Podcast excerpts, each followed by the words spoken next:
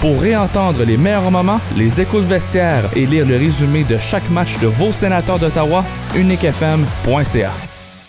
Cette émission est une présentation Intersport Productions. 94.5 Unique FM, les micros sont ouverts. Bienvenue dans le vestiaire. Il y a comme une odeur d'esprit d'équipe. Grosse sortie pour les sénateurs qui sont allés chercher deux gros points contre un rival de division. Est-ce que ça peut donner du vent dans les voiles? Certainement un certain momentum! Voici notre promesse. Ce qui se passe dans le vestiaire reste dans le vestiaire. Au 94.5, voici Nicolas Saint-Pierre. Ben, sérieusement, les sénateurs qui entament encore une fois ben, une portion du calendrier, on va les retrouver plus souvent qu'à leur tour sur les patinoires adverses. C'était bon justement de se donner une bonne idée de ce qu'on pouvait faire en allant chercher encore une fois une belle performance contre les Red Wings à Détroit. On fera l'analyse de tout ça avec nos invités Jacques Martin, Luc Chénier, Alain Cyr qui viendra faire son tour, Vincent Tremblay, une dernière fois pour parler de boxe et du soccer avec Guy Girard. Bon début de semaine, mesdames, messieurs! Et joyeux temps des fêtes qui débute, oui, oui, oui, mais en fait, c'est débuté la semaine dernière. En fait, le début du mois de décembre pour moi. Euh, mais euh, aujourd'hui, avec euh, cette journée spéciale, un, on va souhaiter bon anniversaire à, deux personnes très spéciales. Pour les fans des sénateurs, Daniel Alfredson aujourd'hui. 72 ans. Non, c'est pas vrai. 51 ans. Félicitations. Mais de mon côté, l'être la plus chère pour notre petite famille, notre roc de Gibraltar, ma tendre moitié, ma douce épouse, celle qui m'endure depuis tant d'années. Ma femme Nathalie qui euh, célèbre aujourd'hui son anniversaire et je veux lui souhaiter évidemment la plus belle des journées. On, s'est donné une petite journée d'avance hier, on a célébré ça dans un endroit où le souper n'était pas nécessairement euh, ce à quoi on s'attendait, mais on a quand même fait the best of what we got. Ma femme, je te salue et si je peux donner, si je peux souhaiter une chose aux gens qui nous écoutent, c'est de trouver la personne avec qui vous allez pouvoir partager votre vie et être aussi apaisé que je le suis en sachant que ma femme a les deux mains sur le volant de notre famille. C'est-tu bien dit ça? J'espère que oui. Alors à toi mon amour, je t'embrasse, je t'aime et je te vois tantôt. Euh, pour nous, ben, euh, c'est quand même une belle journée. Euh, puis en passant, si vous êtes sur les routes en ce moment, ben, prudence, patience surtout, et heureux temps des fêtes et surtout heureux temps de shopping pour tout le monde. on fait ça avec un grand sourire, comme ça les choses vont se passer allègrement. Il y a les choses qui se passent allègrement également pour les sénateurs qui ont donné une très belle performance, une deuxième en près d'une semaine contre une autre formation de tête. Puis ça nous dit que tranquillement mais sûrement l'équipe joue à la hauteur de son identité, mais de façon récurrente. Chose qu'on qui traînait de la patte un peu, c'est-à-dire la constance. Euh, l'identité, la structure, une équipe moins mêlée dans son territoire, épaulée d'un gardien qui fait un travail remarquable. Après avoir évidemment encensé euh, Anton Forsberg la semaine dernière, ben là, on doit encenser évidemment la performance de Corpi Salo qui termine la soirée avec 968 euh, de pourcentage, a effectué 32, 31 arrêts, 30 arrêts pardon sur 31 lancés. Euh, et ben, on se pose pas de questions. On y va avec le gardien le plus haut. Alors, pour le prochain match qui aura lieu demain contre une équipe qui traverse une séquence de quatre défaites, les Hurricanes à Caroline, qui ne connaissent pas, encore une fois, le ben, début de saison qu'on avait anticipé en leur endroit. Il faut profiter de cette affaire-là, mais faut faire attention parce que les Hurricanes sont dus pour exploser. Alors, un match qu'on vous propose demain, d'ailleurs, 19h, au hockey des sénateurs. On aura plein d'invités, euh, entre autres Jacques Martin, qui va maintenant s'établir euh, ben, plus souvent qu'à son tour, j'espère, les lundis. Euh, s'il n'y a pas de match, évidemment, alors euh, ça sera sa case horaire maintenant. Euh, entre deux vols, notre ami Luc Chénier, qui, un, a décrit les matchs des Olympiques qui ont été balayés dans les Maritimes en fin de semaine dernière, va nous parler aussi de la dernière rencontre des sénateurs d'Ottawa. Il était avec nous à l'analyse. À part de ça, ben il y a félicitations, tant qu'à parler d'hockey junior, à la ville de Rimouski qui aura la présentation de la Coupe Memorial en 2025. Félicitations, puis on a hâte de voir si Gatineau pourra la présenter en 2028. Mm Match du lundi soir, il y a deux rencontres ce soir, Tennessee contre Miami et Green Bay contre les Giants de New York. Trois victoires de suite pour les euh, Green Bay Packers avec deux dernières contre les Lions et les Chiefs. Alors, on parlait de momentum. Certainement, il y a eu de bons résultats, très bons résultats, des surprises également, dont la défaite des Lions contre les Bears. On en parlera demain avec nos experts. Sur la ligne de côté, Marc Schreiber et également Martin Saint-Jean. Faites-vous-en pas. On s'occupe de vous autres. Les trois étoiles Ligue nationale de hockey, Nikita Kucherov la première, Thomas Hertel la deuxième et Sam Reinhart la troisième de la Floride. Antonin Des Huskies de Rouen-Noranda, anciennement des Olympiques, euh, sur l'équipe de la semaine de la LHJMQ. Euh, Shea Gilgis Alexander, nommé Étoile du Nord, meilleur athlète Canadien cette année. Lui qui fait partie évidemment de l'équipe des Thunder d'OKC a été également à la genèse de cette participation aux Jeux de Paris, l'équipe nationale de basketball. Alors félicitations. C'est la deuxième fois seulement qu'un basketteur reçoit un tel honneur. Steve Nash en 2005 avait été le dernier récipiendaire dans ce sport.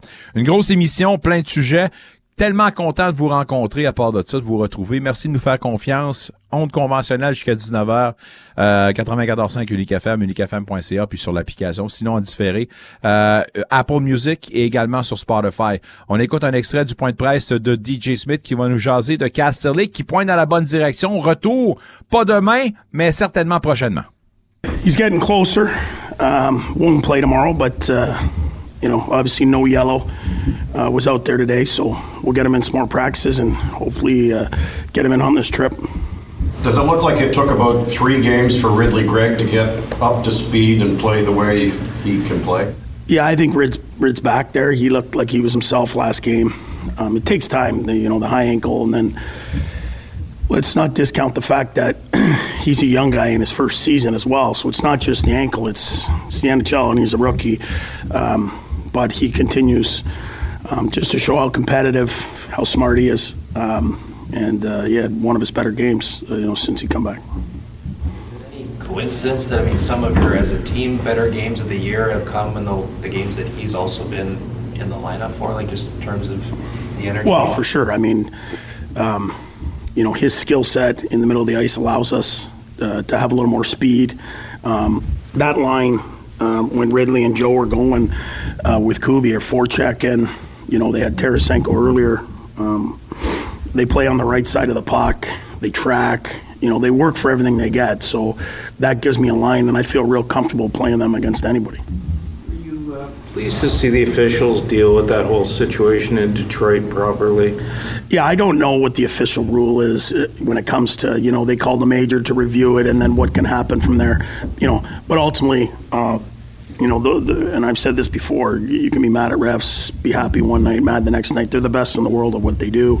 Um, you know, they took their time, and you know that's all you can ask for the refs, and, and they came up with the, what they thought was the proper call. I mean, Larkin just got caught in a bad spot, didn't he? And, I mean, like Kelly's not going to hit him. No, I, I think you've got guys scrambling for a loose puck on a penalty kill that are fighting in front of our net that are trying to, you know, knock people down and make sure that we don't give up a goal. I don't think, you know, I know there's no intent um, for anyone, and no one wants to see a guy get hurt and, and be laying on the ice like that. So I, it's an unfortunate situation. It's a bang bang um, um, thing, um, and you hope it doesn't happen again. What were your thoughts on Barron? Um, you got a guy with concussion history there, and yeah, I mean, you don't like your player getting cross-checked in the face. Um, no one does, and uh, it's obviously it's not part of the game. You know, it's it's something we don't want to see. But I also, you know, you could see, you know, he might not have known what happened. He sees his captain laying there and made a knee-jerk reaction. But obviously, the legal, the legal deal with that. You talk about your team playing above the puck. Explain that. Well, above the puck is, is numbers our way. So, uh, simply put, if the other team has the puck, we're above them, and and, meaning, um, you know, we say their last defenseman has it has the puck, and we're all five of our guys are above them. Essentially, we have more numbers than they do, and and you know, you don't give up odd man rushes. You know, when you're above your guy going back into your zone, you're going to break out easier. Um, you're connected really. And at the end of the day, you're not allowing the other team to have numbers on you. When you're teaching your players, when you're trying to talk to them about positional play, how important is that in the, in the grand scheme of things when, when you're trying to tell them where they should be?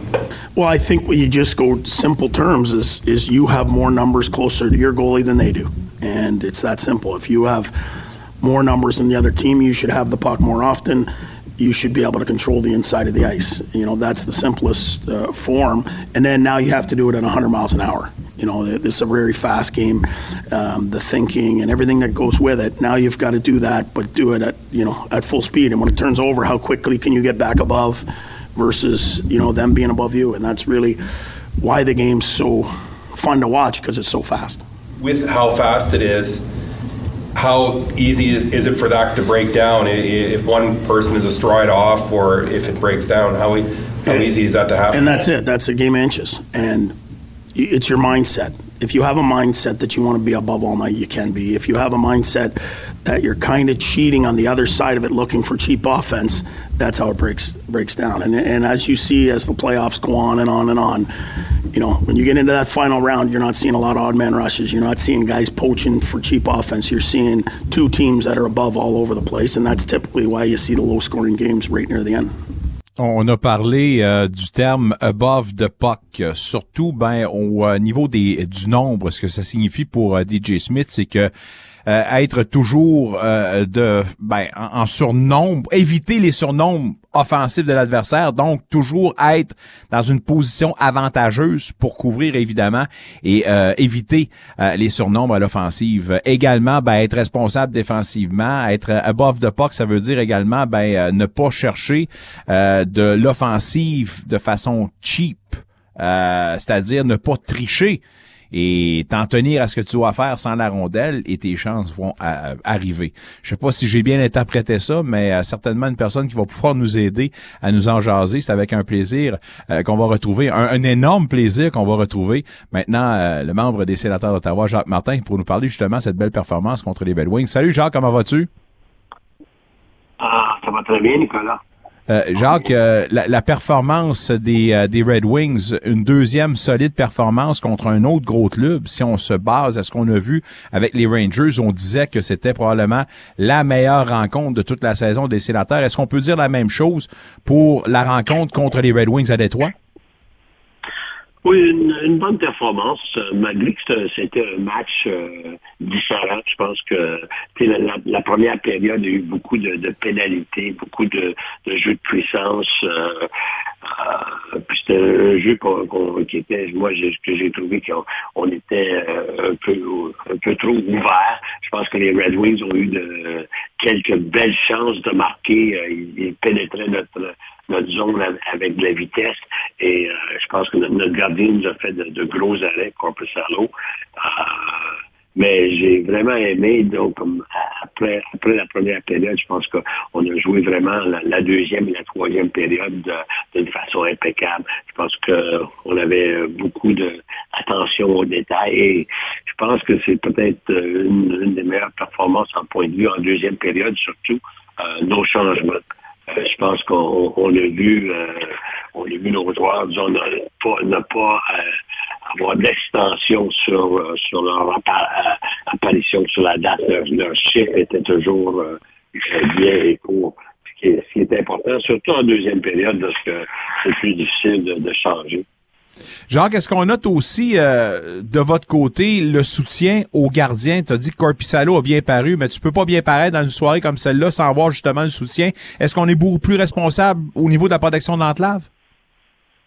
Euh, oui, je pense euh, définitivement dans, les derniers matchs, je pense qu'il y a une meilleure effort, une meilleure efficacité de, notre part comme équipe de, de enlever les chances euh, dans l'enclave. Euh, donc, euh, je pense qu'on on fait un meilleur travail euh, sur cet aspect-là. Ça prend évidemment une solide performance dans la peinture bleue. Corpi Salo, avec un pourcentage de 968 par, par mois de sa tenue euh, en tant que gardien numéro un, on l'espère, puis qui va amener justement une certaine séquence là, de, de, de succès, là, autant pour lui que pour l'équipe.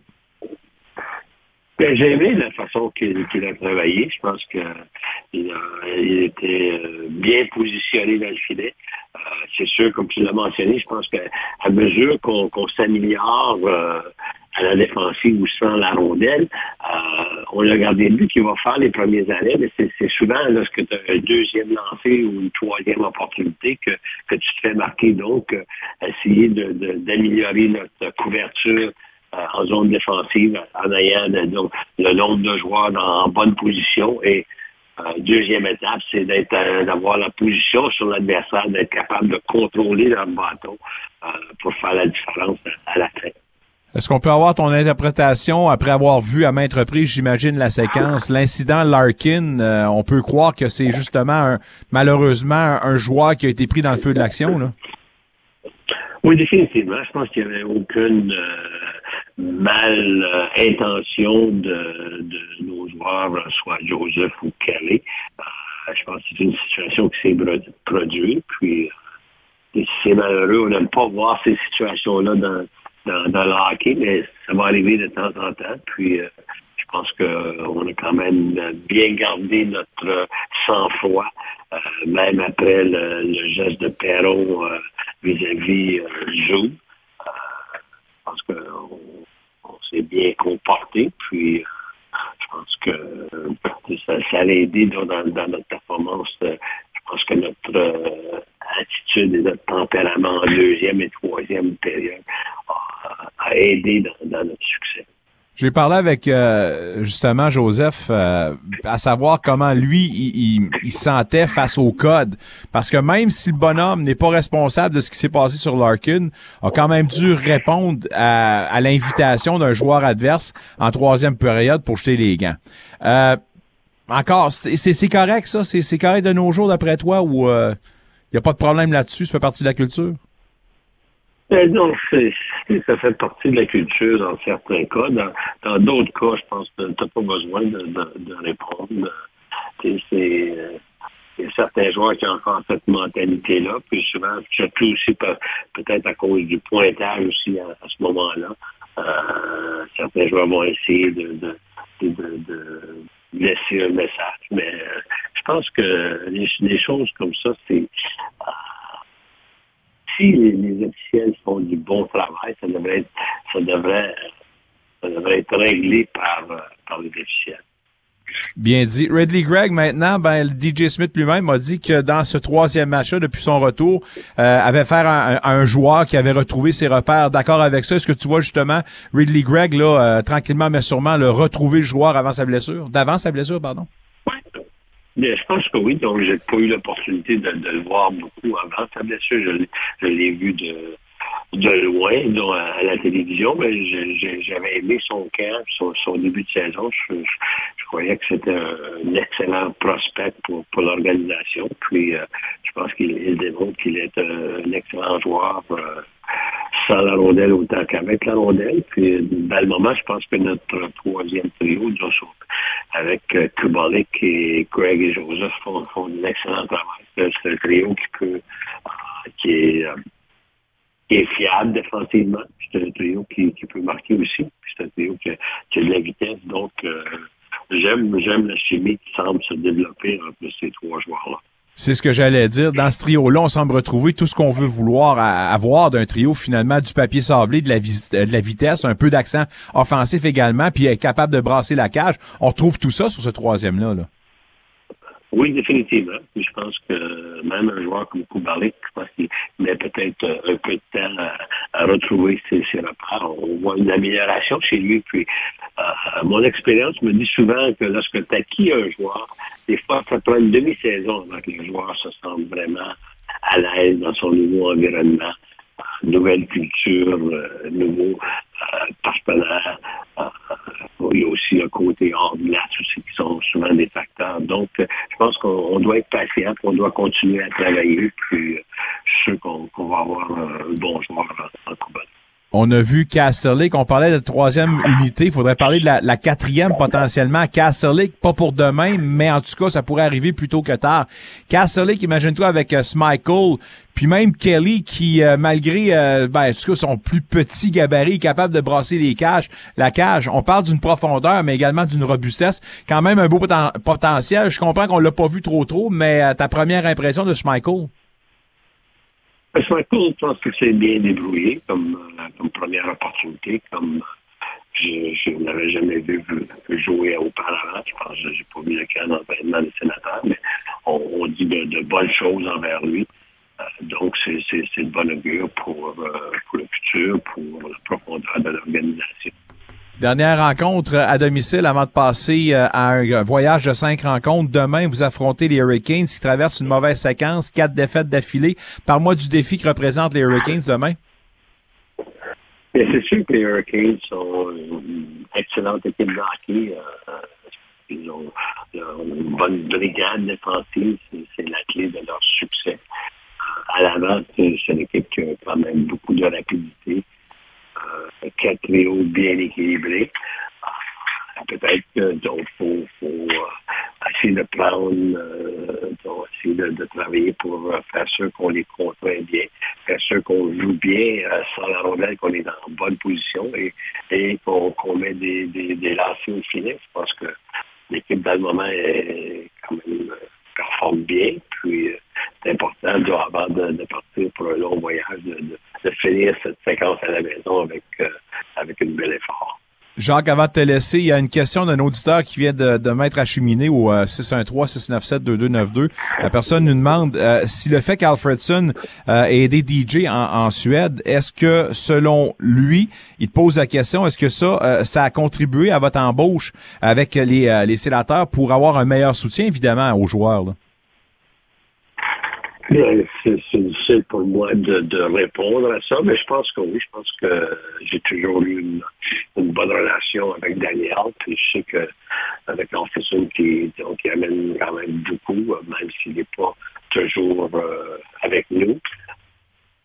Son expérience, euh, à euh, ce qu'il a accompli comme joueur, c'est un atout définitivement de l'avoir. Puis je pense que le plus de, de, bonnes personnes euh, ressources qualifiées, euh, je pense, aide l'équipe. Puis je pense un peu la, philosophie du nouveau propriétaire et, de, Steve comme président de Opération Hockey. Je pense c'est d'essayer d'entourer euh, le personnel euh, d'entraîneurs, euh, entourer les joueurs, l'équipe avec des, personnes qui, euh, qui ont une, philosophie semblable, puis qui, euh, qui peuvent aider euh, dans différents instants l'organisation. Une grosse semaine, un gros voyage pour les sénateurs qui leur pointent au bout du nez juste avant demain contre les Hurricanes. C'est un match qu'on vous propose. Jacques, un gros merci. On apprécie le temps que tu nous donnes. Bonne semaine, bon voyage évidemment, bon match demain. On se dit à la semaine prochaine. Toujours un plaisir, Nicolas. On la semaine prochaine. Jacques Martin, mesdames, messieurs, conseiller senior à l'équipe d'entraîneurs chez les sénateurs. Tout de suite, on va entendre Joseph, Mathieu Joseph, qui commentait justement l'incident Larkin, comment lui l'a vu ça. Et on va parler évidemment du fameux code. Écoutons Mathieu Joseph. Ouais, écoute, euh, comme je dis, comme je dis en, en anglais, ça, ça, arrive vite. Là, je veux dire, euh, le puck est au milieu du net, notre goaler est sur le dos. Euh, T'essaies de, de, sortir le puck de, de, ton de ton crease, puis euh, tu, honnêtement, je savais même pas qui était en avant du net, je savais même pas qu'est-ce qui se passait. J'étais plus euh, essayer de pousser le, sortir un gars de, de boxer out un gars. Euh, on en a même parlé un peu, les gars, après. Euh, puis, tu sais, je pense que même Zoub, il savait pas trop qu'est-ce qui s'est arrivé. Kelly, même chose. On savait pas vraiment qu'est-ce qui est arrivé. Euh, comme je dis, il y a tellement de body, des fois, en net. T'essaies juste de garder le puck à, l'extérieur de ton, euh, de ton enclave. Puis, euh, j'essaie, de boxer, box out le gars en avant du net. Puis, euh, c'est un, un freaky incident, un accident qui est arrivé. Puis, euh, vraiment juste une, une bad luck, là. Quand tu dis que tout le monde s'est excusé après le match, c'est, comment ça s'est Non, c'est pas ça que j'ai dit pendant tout tantôt. J'ai, j'ai dit la dernière fois que c'est arrivé, ouais, on, moi puis lui, on s'est parlé, moi puis Larks, on s'était parlé après euh, la dernière fois, fait que euh, c'est pour ça qu'il, ouais, pour ça. Perron, ce que tu as vu, puis après ça, puis la réaction des joueurs après tout ça. Ouais, honnêtement, euh, tu sais, je connais, je connais Perry, puis euh, je pense juste qu'il savait pas trop ce qui s'était passé lui à lui non plus. Il a juste voit, un, juste voit, il voit son capitaine sur la glace, euh, inconscient, c'est sûr qu'il faut une réaction quelque part, puis euh, je comprends un peu la frustration dans, son geste, mais je pense pas que je pense pas que tu peux cocher quelqu'un dans le dans face euh, après un peu importe ce qui est arrivé euh, dans un incident euh, d'avant, mais comme comme j'ai dit, je pense que la ligue va, gérer ça comme ils veulent, puis je suis juste content que Zubi soit que Zoub soit correct. Le code. Le le code. code. Le code. Le code, ben, il a Ouais, c'est ça. OK, on le dira pas, mais t'es- t'es- t'es-tu d'accord avec cette façon de procéder-là? Qu'est-ce que tu veux dire? Ben, Rétalia- retaliation? Ouais. Ben, je pense que c'est comme si c'est comme s'il faut tout- faut trouver quelqu'un quelqu'un à blâmer quand il y a des incidents comme ça. Euh, je dis pas que c'est une mauvaise façon de faire, mais tu vois un de mes, un de mes teammates qui sait pas trop ce qui est arrivé, il y a un Shkuka qui est à terre inconscient, je veux dire, c'est une réaction euh, un peu de joueur d'équipe là, de, de, de, jumper dans une situation de même. C'est sûr que son, son hockey était clairement trop haut, euh, mais euh, ouais, écoute, je pense que c'est une réaction d'un joueur d'une équipe qui veut protéger son, son capitaine. Là, fait que c'est compréhensible, sauf que tu peux pas. Je pense pas que c'est très légal de crocher quelqu'un que dans le front. là. Le code qui fait toujours partie de la culture du hockey. Entre deux vols, mesdames, messieurs, les de retour dans les maritimes, des maritimes, pardon, où les Olympiques ont été balayés. Mais en plus de parler de ce voyage-là, faudrait parler évidemment euh, de ce qui s'est passé samedi, la grosse victoire, on vous le rappelle, des sénateurs face aux Red Wings à Détroit. Il est avec nous pour l'analyse. On va le rejoindre, euh, notre ami, en deux vols, Luc Chénier. Et Luc, évidemment, si on parlait de la grosse performance contre les Rangers, est-ce qu'on peut parler encore une fois d'une des meilleures performances cette saison pour les sénateurs? Ben, écoute, je pense que c'est pas compliqué, Nick. Ça a été deux matchs euh, pratiquement identiques. Là. Quand je dis identique, c'est qu'on a contrôlé la rondelle, on a gagné les batailles le long de la clôture, on a été engagé également. Puis euh, les meilleurs joueurs ont été les meilleurs joueurs euh, du côté des sénateurs. Et si on offre des performances de la sorte, euh, à la fin de la saison, on va avoir pas mal plus de victoires qu'il va y avoir de défaites, euh, assurément, parce que ça a été un très bon match. Je parlais avec euh, Jacques Martin à Brûle pour Point, puis je disais déjà comment qu'il était impliqué, puis ce qu'on devait voir de différent. Et tout. Ben, c'est pas nécessairement des grosses affaires, c'est juste des petits ajustements, mais déjà, est-ce qu'on peut parler de petits ajustements qui portent de gros résultats pour les sénateurs?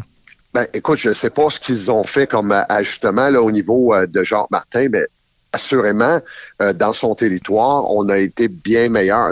On a peut-être connu une ou deux séquences qu'on a eu de la difficulté, mais sinon, ça s'est bien fait. Première passe toujours bien euh, sur le bâton euh, de son coéquipier et tout ça. Et quand tu sors rapidement de ton territoire, ben, tu, coupes beaucoup de, temps à courir après la, rondelle, Nick également.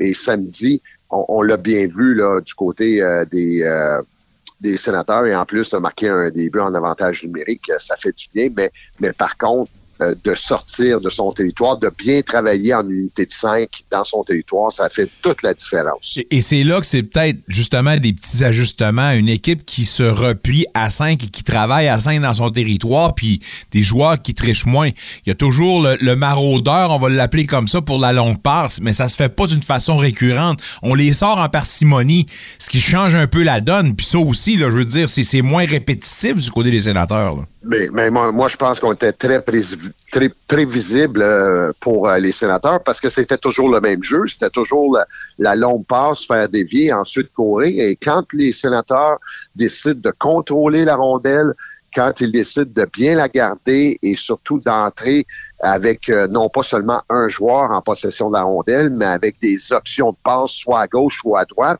mais ça l'aide également d'amener euh, de l'offensive euh, chez l'adversaire. Et on l'a vu lors du match contre les Red Wings, là, ça a été bien fait.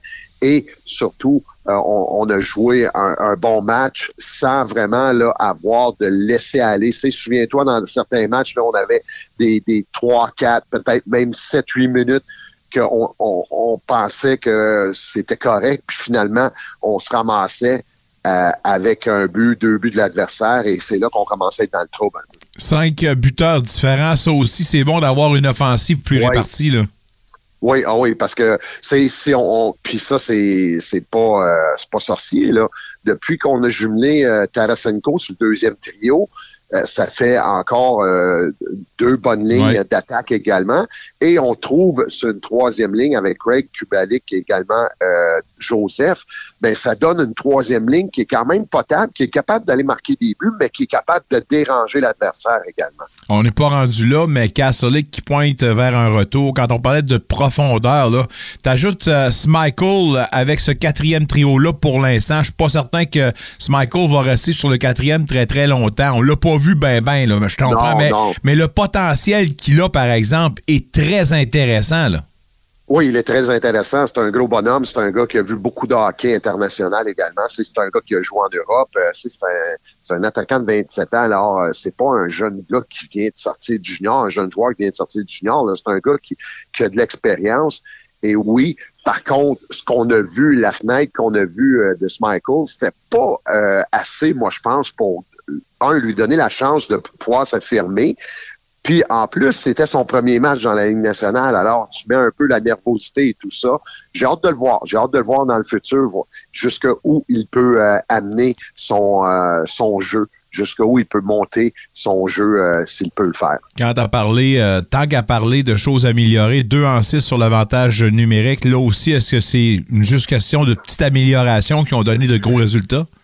Ben, c'est pas compliqué, c'est qu'on a fait les jeux simples parce que lors euh, de l'avantage numérique, euh, surtout de samedi, on a vu euh, les Red Wings mettre beaucoup de pression sur le porteur du disque et ça, ça fait en sorte que on doit se dépêcher à remettre la rondelle. Alors, si tu cherches le jeu compliqué, tu peux te faire prendre, tu peux te faire couper des, euh, des passes également. Et là, on a, le, le but de Claude Giroux, c'est pas compliqué. Là, Nick, deux passes, tir au filet, retour dans l'enclave, Giroux qui manque un but. Tu sais, c'est, c'est ça le hockey. C'est pas le fait de, de vouloir faire trop compliqué.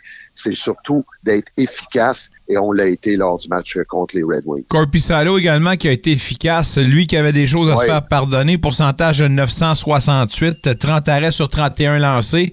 Comment tu évalues sa performance? Il a connu un gros match, Corpissalo. Il a été très bon dans les bons moments parce que c'est quand ton équipe euh, prend les devants 5, 6 à 1, on va dire, puis tu fais des gros arrêts, euh, les arrêts veulent moins dire, euh, mais là, c'était dans des moments cru- C'était un moment important dans le match et on l'a bien fait du côté de Corpissalo. C'est lui, il, il a vraiment donné un ton à ce match-là.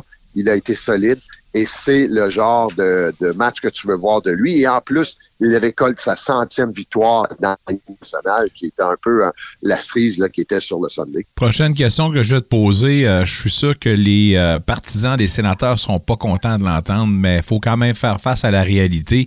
Puis dans la situation où se retrouvent les sénateurs, au moment où on se parle, 16e de la conférence de l'Est, euh, on a quatre matchs en main sur la huitième place détenue par les Highlanders. Cette même position-là, on a 9 points d'avance sur les sénateurs qui en ont 22, 31 pour les Highlanders. Avec ce que je viens de te donner là, puis malgré justement les petites poussées des sénateurs, as-tu déjà l'impression qu'il se fait déjà tard pour les sénateurs?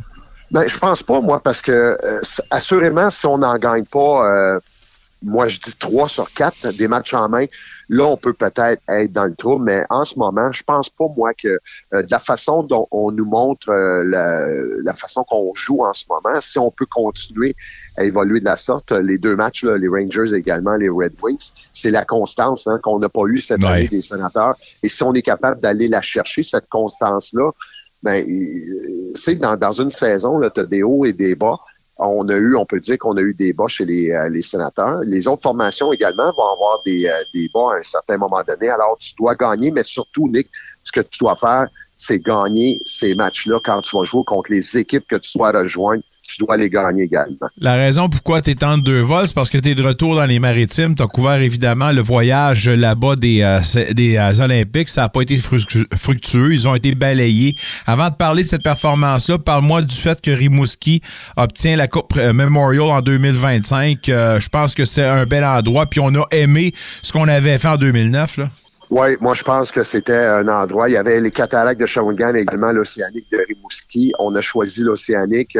Est-ce que les euh, ce qu'on a vu sur la patinoire également, les performances qu'on a vues euh, des cataractes ont fait peur peut-être à la, au, au comité organisateur qui, euh, s'occupe justement d'organiser la Coupe Mémoriale. Mais Rimouski, c'est une très belle place également. On l'a déjà eu et je pense que les gens vont être contents. Maintenant, ça sera de voir qu'est-ce qui arrivera dans la région de l'Outaouais en 2028 quand la Coupe va revenir? Est-ce que ça sera autour des Olympiques de pouvoir euh, l'accueillir? J'espère qu'on se prépare à donner un très bon cahier de participation. C'est quoi, cahier de charge, oui, qu'on dit? Une- Alors, m'a- m'a dit une chose, par contre, Nick, si un cahier de charge, je peux te dire que des gars comme Claude Julien, des gars comme euh, Claude Giroux, des anciens joueurs, des anciens entraîneurs également, vont faire partie de ce cahier de charge-là. J'espère qu'il y a du monde qui va avoir euh, les poches pleines aussi parce que quelque chose me dit qu'il va falloir aussi mettre de l'argent dans le building. Ah, c'est sûr. Ça, ça- ouais, ben, c'est ça, ouais. ça, c'est un autre sujet. ça.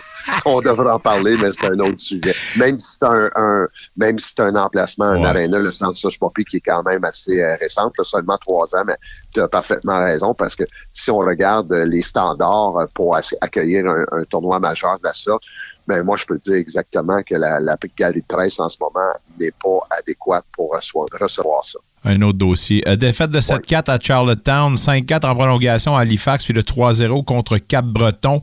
Euh, le résultat 3-0 nous démontre que c'était éreintant, puis que l'énergie a peut-être manqué dans ce match-là. Ben, c'est pas compliqué, hein. C'est euh, le Cap Breton qui avait marqué, euh, qui avait seulement un pourcentage de 7% d'avantage numérique euh, depuis le début de la saison à la maison. Euh, on a marqué trois buts sur six tentatives. Alors, on n'a pas été bon. On n'a pas été bon euh, défensivement en, euh, du côté des Olympiques là, à- en infériorité numérique. Pourtant, les Olympiques avaient commencé un bon match. Malheureusement pour eux, euh, on n'a pas réussi à marquer. Ensuite, il y a eu la punition de quatre minutes pour bâton élevé à Charles Boutin. Et là, ça a comme cassé le rythme et ça a fait en sorte qu'on a marqué trois buts parce qu'à 5 contre 5, les Olympiques n'ont rien donné euh, aux Eagles euh, du Cap-Breton. Alors, c'était c'est un, voyage qui est euh, peut-être un voyage à oublier d'une certaine façon, mais c'est un voyage également il faut pas oublier que la plupart de ces joueurs-là n'avaient jamais fait ça, euh, un voyage de la sorte. Ah, c'est un bon point, ça. Fait que, c'était nouveau. Chaque aréna là, qu'on voyait, on, on arrivait, là, c'était nouveau pour, euh, je te dirais, le trois quarts de l'équipe. Là, il y a, y a peut-être cinq joueurs dans toute cette formation-là qui avaient déjà fait le voyage euh, de la sorte avec une équipe, euh, soit avec l'Océanique ou encore avec d'autres équipes. Fait que c'est nouveau pour eux. On l'a vécu. Euh, je sais pas comment les gars se sentent ce matin parce que euh, ils sont entrés à Gatineau vers les 10h30, 11h ce matin après 17 heures d'autobus. Euh, il y aura congé aujourd'hui, euh, demain et mardi. Puis ensuite, on va repartir pour les matchs du week-end prochain. Je pense qu'on pourrait faire un livre avec tous les commentaires des joueurs qui sont passés par ce terrain-temps voyage au fil des années. Puis probablement qu'on aurait pas un quelque chose de pas pire euh, pour Ah, le temps sûr. des fêtes. Mais euh, C'est assuré, c'est assuré, mais puis oublie pas, souviens-toi, je m'en souviens pas si c'est quatre ou cinq ans passés, les Olympiques avaient dit, il y avait rénovation également au centre euh, Bob Gartin, on avait dit on va commencer un voyage dans les maritimes, on avait joué huit matchs, je pense que c'est ça, huit matchs, et ça avait euh, pas bien commencé. C'est par contre, si tu sors de ce huit matchs-là, puis t'es 5-3, ben là, tu peux te dire, ah, ça va à peine, on n'a pas besoin de retourner dans les maritimes, on avait fait un voyage seulement pour jouer contre les six formations. Euh, des euh, joueurs, des nouveaux justement, qui sont démarqués dans ce voyage-là. Billy Collier qui a marqué deux buts euh, contre Halifax. Il y a également Eric Matthews, si je ne me trompe pas, euh, 1-1-2 aussi contre Halifax. Pelletier Oui. a gagné, a, a joué dans cette rencontre-là contre les Mousselles. Peux-tu me faire l'évaluation de ces trois joueurs-là? Ben, écoute, euh, du côté de Collier, c'est un gars qui travaille fort. C'est un gars qui travaille, qui, qui est sur le troisième, quatrième trio, tout dépendamment. Il a connu un bon match, euh, deux buts à Charlottetown. Ça a été très bien pour lui. Euh, ensuite, euh, si je regarde euh, Matthew Eric, qui lui revenait dans l'alignement, c'est un défenseur qui se bat pour la position numéro 6 avec euh, il y a Blais également, il y a McLean qui se bat pour cette position-là, euh, 5 et 6. Alors, euh, il est revenu dans l'alignement, un tir frappé de la ligne bleue. C'est un, un, un défenseur qui va être là euh, pour encore deux ans avec les Olympiques. Et euh, si tu veux parler un peu de la performance de Pelletier, Pelletier qui a, qui a bien fait contre les Moussènes, mais écoute, c'est une machine de hockey. là. Benoît Desrosiers, Ouais, l'entraîneur, l'a dit après la... je- non, je peux pas dire que c'est une machine de hockey. Ils ont probablement le meilleur trio dans la Ligue canadienne. À part de ça, Ben, parce que c'est là, que ça va commencer dur pour les Moussets si on va pas chercher du renfort pour les séries, Nick, parce que tu peux pas gagner avec un trio seulement. Oui, on a un bon gardien, Rousseau est encore là, une bonne défensive, mais tu dois aller chercher l'offensive plus qu'un trio. Mais ce soir-là, Catafort, Viricek et également euh, euh, Jordan Dumais ont été incroyables. Écoute, ils ont dominé pendant tout le match. De retour donc euh, dans le sol de la capitale, puis on va affronter Chicoutimi et Shawinigan dans leurs deux prochains matchs.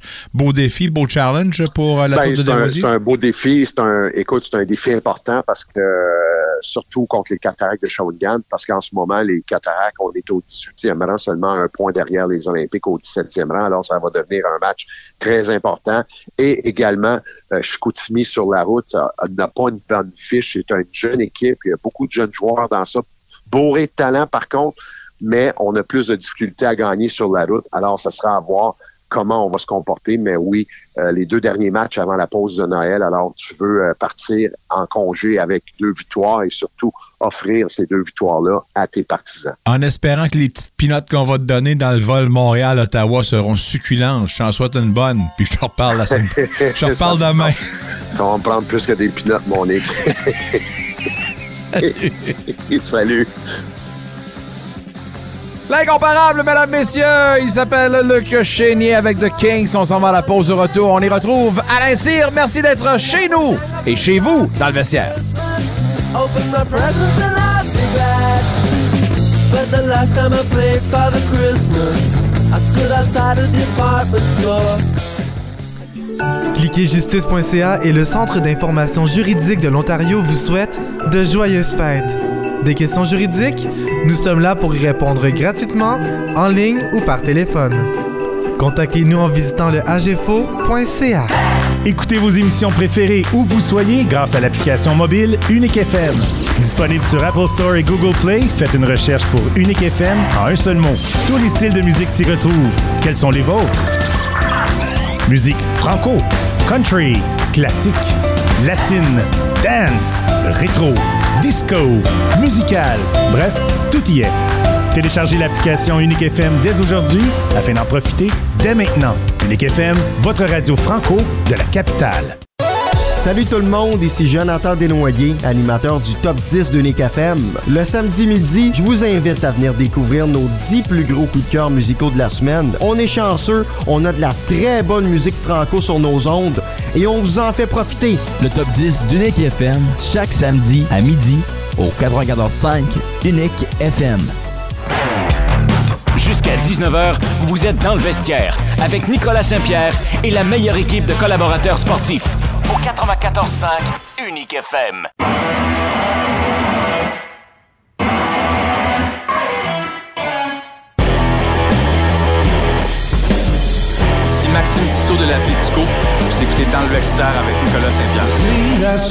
On en parlera un petit peu de l'Atlético et du soccer, surtout avec Guy Girard plus tard à l'émission. Parlons un peu de business. Il y a un bonhomme qui, en ce moment, est sur le Cloud9. Cloud9 en anglais, on dit. Puis il va probablement s'acheter une parcelle de terrain euh, dans la stratosphère, va euh, y vivre probablement dans l'espace quelque part, puis euh, va pouvoir euh, générer assez d'argent pour assurer l'avenir de pas une, pas deux, mais 20 générations après la sienne.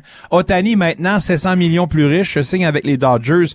Mais si tu mets 700 millions sur un bonhomme, c'est parce que quelqu'un quelque part pense qu'il va avoir un retour d'argent de ça supérieur, j'imagine. Qu'en pense-t-il notre expert business Alain Cyr? Alain, comment vas-tu? Ça va super bien, Nicolas. Euh, je suis très content d'être de retour. Euh, la semaine dernière, ça a été très, très long sans avoir euh, le privilège de te parler, mon ami. J'en étais convaincu. Je suis tellement content que tu le dises parce que tu fais juste confirmer ce que je pensais. Merci. Merci, Alain. Mais, Non, mais c'est- sois rassuré, tu es de retour. C'est- vrai- je, suis, vraiment déçu d'entendre que les boulettes d'Ingrid ne sont pas encore digérées de ta part. Ah, t'es pas pire, par exemple. Vous êtes inspirante. Je t'en- passerai des nouvelles. Hey, euh, Excellent. Otani va manger ça, lui, des, euh, des boulettes d'Ingrid, euh, mais avec un petit peu de caviar dessus à 700 millions. Mais, mais pour, pour justifier que tu vas dépenser euh, cet argent-là, c'est parce qu'il y a un consortium où la personne qui va signer ou la compagnie qui va signer évalue que tu vas avoir un retour et de ça décuplé du 700 millions. Mais comment on peut compter et penser que ce gars-là va rapporter plus qu'on a, on a donné finalement? Ben, ben, m- moi, à mon avis, voici comment est-ce que c'est fait, ces, ces ententes-là. Premièrement, l'équipe euh, l'équipe va assumer ou ils, ils- ont, ils ont- ils ont mis sur leur roster, sur leur masse salariale, un montant pour année. Donc, ils ont dit, les autres, ils se sont probablement dit, sur notre roster, on va mettre 30 millions. Puis là, je, je, je spécule, mais je, je pense que c'est de cette façon-là qu'ils le regardent. Donc, sur leur roster, ils se sont dit, nous, on est capable d'assumer 30 millions avec, euh, l'achalandage supplémentaire, avec les billets de saison qui vont se racheter de plus, avec euh, l'espérance qu'on va faire les séries éliminatoires, puis tu capable de se rendre au bout, puis vendre plus de billets. Donc, les autres, ils se disent, l'investissement pour nous, si on, met dans nos chiffres 30 millions qui vient du club, l'achalandage supplémentaire, euh, la vente de, de, chandail, on est correct. Suite à ça, l'autre 40 millions qu'ils ont, ben moi, je suis convaincu qu'il y a 40 millions qui rentreraient dans le club par la bande, je vais le dire de même, via les commanditaires, via d'autres entreprises qui veulent s'accaparer du nom du joueur. Ils sont prêts à payer de la grosse argent, garantir de la grosse argent à- aux Blue Jays dans, dans ce cas-là, pour s'assurer que quand il va être sous contrat avec les Blue Jays, eux, Les ils vont avoir Dodgers, tu veux dire? Non, mais s'il avait été avec les Blue Jays. ouais, ouais, ouais, ouais, va- ouais, ouais. Ouais. Dans le fond, je sais qu'il a signé avec les Blue Jays, mais c'est- probablement la même chose qui passe avec les Dodgers, sauf que je pense que les Dodgers, euh, c'est une équipe avec beaucoup plus de, de- de- de profondeur, de liquidité que les Blue Jays. Ça, c'est à mon humble avis, là, mais quand même, je suis certain qu'avant même que ces joueurs-là atterrissent, aussitôt que la signature est sur le contrat, il y a des argents garantis qui viennent à l'extérieur du, du, euh, du stade de baseball. Je suis convaincu. c'est sûr que l'équipe garde une part du branding au Tani. Tu, tu, tu peux pas faire ça sans dire, OK, ben, tu il y a un pourcentage de toutes les denrées qui vont être vendues ou tout ce qui va être produit au Tani qui vont nous revenir, c'est garanti, là. Oh, c'est absolument garanti. Mais, mais il y a beaucoup d'entreprises qui vont vouloir, les compagnies qui vont vouloir dire, moi, je veux Otani comme tête d'affiche. Donc, je suis prêt à, à- à vous garantir 10 millions, 15 millions, 20 millions, dépendamment de l'entreprise, puis dépendamment de l'ampleur des, des demandes. Puis, ils sont capables de le chiffrer. Parce que, tu sais, c'est comme qu'on parle au- un peu au hockey. Ces joueurs-là, c'est tous des PME. La popularité du joueur va, va- va vraiment dicter euh, à, quel, à quel pourcentage ils vont être capables d'attirer de l'argent. Donc, Ouais. les entreprises sont prêtes à payer de la grosse argent pour avoir les têtes d'affiche qui sont des vedettes. Puis on va, se- on va dire les vraies choses, là. Un lanceur de premier plan, un frappeur de premier plan qui joue dans ton club, c'est- sûr que c'est unique, là, qu'est-ce que- qu'est-ce qu'il y a le kid. Puis en même temps d'être unique, il a, il a- il a- il a- il a fait ses preuves. Donc, chapeau pour les Dodgers. Quand je regarde les- la masse salariale des Dodgers en, en 2020, euh, 2023, il y avait une masse sal- salariale de 204 millions à Los Angeles. C'est- C'est c'est fou, hein. c'est fou l'argent qui se dépense. Incroyable. Puis les Dodgers avaient la cinquième plus haute masse salariale de toute le Major League Baseball. Les Blue Jays avaient la sixième plus haut, euh, la plus haute masse salariale à 205 millions. Et en première place, mais c'est sûr, c'est une des équipes de New York, mais c'est les Mets à 334 millions. C'est vraiment, c'est vraiment fou l'argent qui, qui donne. euh, T'as-tu l'impression. Après avoir vécu ça, puis Soto, qui est maintenant un membre des Yankees, après avoir vécu ça, puis le boss qui a fait parler de ton équipe pour les bonnes raisons, peu importe le joueur qui va s'amener, les Jays seront jamais capables d'accoter le boss qu'on a eu avec Otani. Là. Peu importe ce qui va arriver, on sort perdant de tout ça, non? Ah, ben écoute, Otani, là, euh, aussitôt que, que les Jays, euh, ils ont confirmé qu'ils étaient dans la course là, pour, pour obtenir ce joueur-là, les fans, tout le monde était, excité. C'est sûr, c'est un des meilleurs joueurs dans, le Major League Baseball. Fait c'est sûr que n'importe qui qui va arriver, il va, jouer le deuxième violon dans le sens que j'arrive à Toronto, euh, je suis quand même un frappeur de, un de circuit de, de 40, euh, 40 circuits par année, mais quand même, c'est sûr qu'il va, qu'il- les, les fans ne seront pas aussi excités que ça avait été Otani. Ben, on parle de Cody Bellinger, possiblement, mais même avec Bellinger, qui est quand même pas piqué des verres, j'imagine que tu, tu, tu seras jamais capable d'avoir la saveur, puis le, le tu sais, je veux dire, il y a personne qui va, ah, yeah! Au Tani, maintenant que c'est passé, on dirait que tout ce qui va rester, ça va être des restes en table, sans vouloir, encore une fois, enlever rien de respect envers les autres individus. Je veux me tourner vers la LHJMQ parce que l'équipe Canada Junior, Team Canada, qui a invité huit joueurs membres de la LHJMQ. Parmi ces joueurs-là, euh, deux gardiens. On a le potentiel de voir pour une première fois depuis des lustres un tandem de gardiens euh, provenant de la LHJMQ, Mathis Rousseau qui appartient à Halifax, puis également Samuel Saint-Hilaire de Sherbrooke. Un, ton impression de tout ça, parce que, écoute, là, t'es as vécu ces années fastes-là où il n'y a pas si longtemps, le Québec était reconnu comme la pépinière des, des, des, des gardiens de Ligue nationale de hockey. Il me semble que c'est déjà très, très lointain pourtant. Non, e- effectivement, tu sais, les, les- les années de Roi, Brodeur, Fleury, euh, Giguère, euh, euh, Fizet, euh, tu sais, puis on en oublie Leclerc, sont, sont, sont loin derrière nous, là. Mais ça fait du bien, tu sais, d'avoir le, le petit Rousseau puis le Saint-Hilaire, euh, avoir la, possibilité de représenter notre pays sur un sur un- une échelle nationale. Euh, je leur souhaite d'être capable de passer l'alignement parce que je ne sais pas ce qui est arrivé au travers des années avec les gardiens de but au Québec, mais après Patrick Roy, il n'y en a plus eu. La, la, manne avait passé. On se posait des questions. C'est quoi qu'on fait de pas correct? Est-ce que notre développement est, il est différent qu'avant? Tu sais, le Québec se posait beaucoup de questions, mais on ne développait plus de gardiens de but. C'était bizarre, mais là, on a la chance de voir deux des autres, des nôtres euh, défendre les couleurs de Team Canada. J'espère que les deux vont faire l'équipe. Je pense pas que les deux vont le faire. Euh, je, crois sincèrement que, Samuel il a, une, a une longueur d'avance. C'est clair sur, sur euh, Rousseau. Ses stats sont semblables. C'est un gros bonhomme, il est 6 et 2. Puis il joue pour un club que il reçoit plus de shots dangereux soir après soir. Je pense qu'il y a une petite longueur d'avance, mais je, je serais très fier de voir les deux kids défendre les couleurs de notre pays. J'en ai parlé avant euh, avec euh, certains de nos intervenants, puis il y en a qui euh, poussaient l'explication en disant qu'une des raisons pourquoi on n'a plus justement cette excellence au niveau du développement des gardiens, c'est avec les départs de euh, d'entraîneurs de renom comme euh, François Allaire et tout ça. Mais au-delà de Monsieur Allaire, il me semble qu'on avait une expertise, on avait quand même pas seulement un gourou au niveau du développement des gardiens. Où est-ce que la chaîne a débarqué selon toi, puis où est-ce qu'on peut peut-être ben, redresser la situation euh, dans un avenir récent, là, euh, encore s'il y a espoir. Mais, ben, mais encore une fois, on, a- on a vécu euh, un temps très, très difficile là, parce que en même temps, les gardiens de but qu'on veut développer, il faut qu'il y ait un talent de base qui est développppable. Donc, c'est pas. c'est c'est- ça a des, c'est des cycles. Puis oui, effectivement, on avait, on avait des entraîneurs de gardiens de but de, de- de très haut niveau, de qualité extraordinaire. Mais il y a eu des, entraîneurs de gardiens de but qui sont arrivés dans la Ligue dans les dernières années, qui sont extrêmement bons, qui sont vraiment compétents. Puis ils sont capables d'enseigner de la bonne façon aux joueurs. Fait que la, la réponse, je peux pas dire que je l'ai, Nicolas, je l'ai pas. C'est, pourquoi que le hockey québécois, il est comme qu'il est aujourd'hui. Les, tous les colocs puis tous les, les lacs à l'épaule qui ont été faits pour essayer de corriger des problèmes, ils n'ont peut-être créé d'autres problèmes.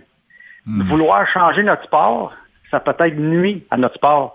Tu comprends-tu? Fait que des fois, on, on- on devrait juste faire un pas par en arrière, réévaluer qu'est-ce qui fonctionnait, puis d'après ça, de le remettre en place. Le ré- ré- réappliquer les bonnes pratiques qu'on avait dans le temps pour essayer de voir si notre recette d'aujourd'hui, elle est, elle est, elle est pas bonne. Tu comprends? Les Ouais. temps ont changé, mais ça ne veut pas dire que les techniques, puis quand je te parle de technique, je ne te parle pas de technique de gardien de but, mais notre approche, notre façon de faire, elle, elle- elle- elle a trop été modifiée. Puis qui qui en souffre?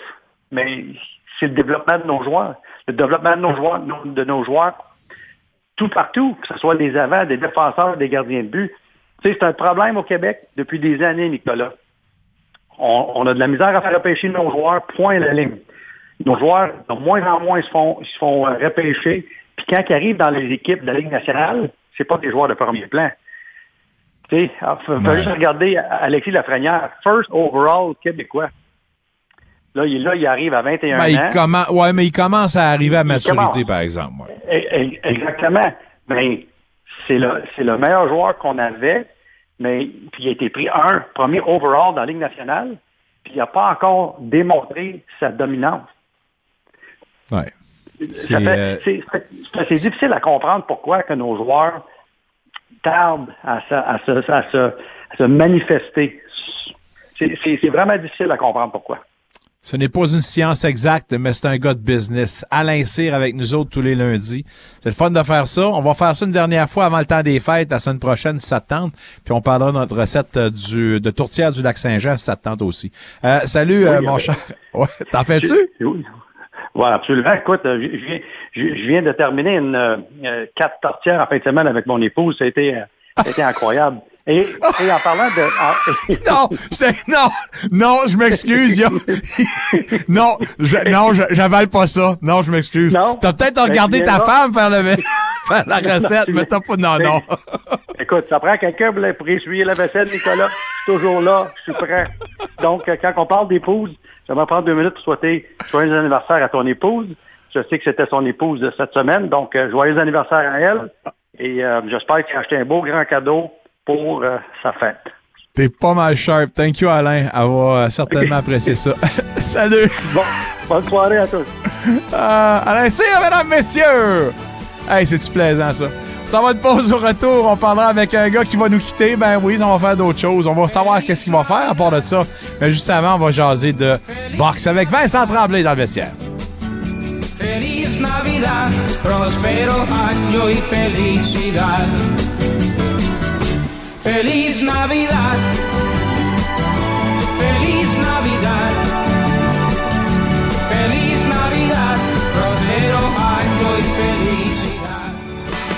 Ici Michel Picard. Le mardi, ne manquez pas la chronique sur le cinéma avec le critique et cinéphile Maurice Graffin. La chronique sur l'environnement avec Roxane Lormand, directrice générale de l'Union des cultivateurs franco-ontariens. La chronique sur la politique canadienne avec Don Boudria, ex-ministre libéral fédéral. Place 94.5 avec Michel Picard, dès 15h du lundi au jeudi au 94.5 Unique FM. Aussi disponible sur l'application mobile Unique FM.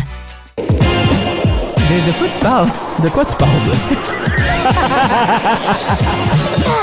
Ici Marc-Antoine Joly. Mieux connu comme le chum de Céleste Lévy. Puis moi, c'est Nicolas Monette. Mieux connu comme le gars de Facebook en 2016. Mais pas le gars qui a gagné le concours-là, l'autre. L'autre. Puis à chaque euh, midi, du lundi au jeudi, on vous réserve une émission sur la francophonie canadienne. On parle à plein de monde. De bien des choses. Puis c'est de ça qu'on parle de. Cette année, on peut pas se tromper, la pression va être énorme. Ce doit être l'année où les sénateurs vont aller à l'échelon supérieur. Giroud, Stutzla, Kutchuk, Chabot. 82 matchs de saison régulière des sénateurs d'Ottawa au 94.5 Unique FM. Le hockey des sénateurs avec Nicolas Saint-Pierre au 94.5 Unique FM. Jusqu'à 19h, vous êtes dans le vestiaire avec Nicolas Saint-Pierre et la meilleure équipe de collaborateurs sportifs. Au 94.5 Unique FM.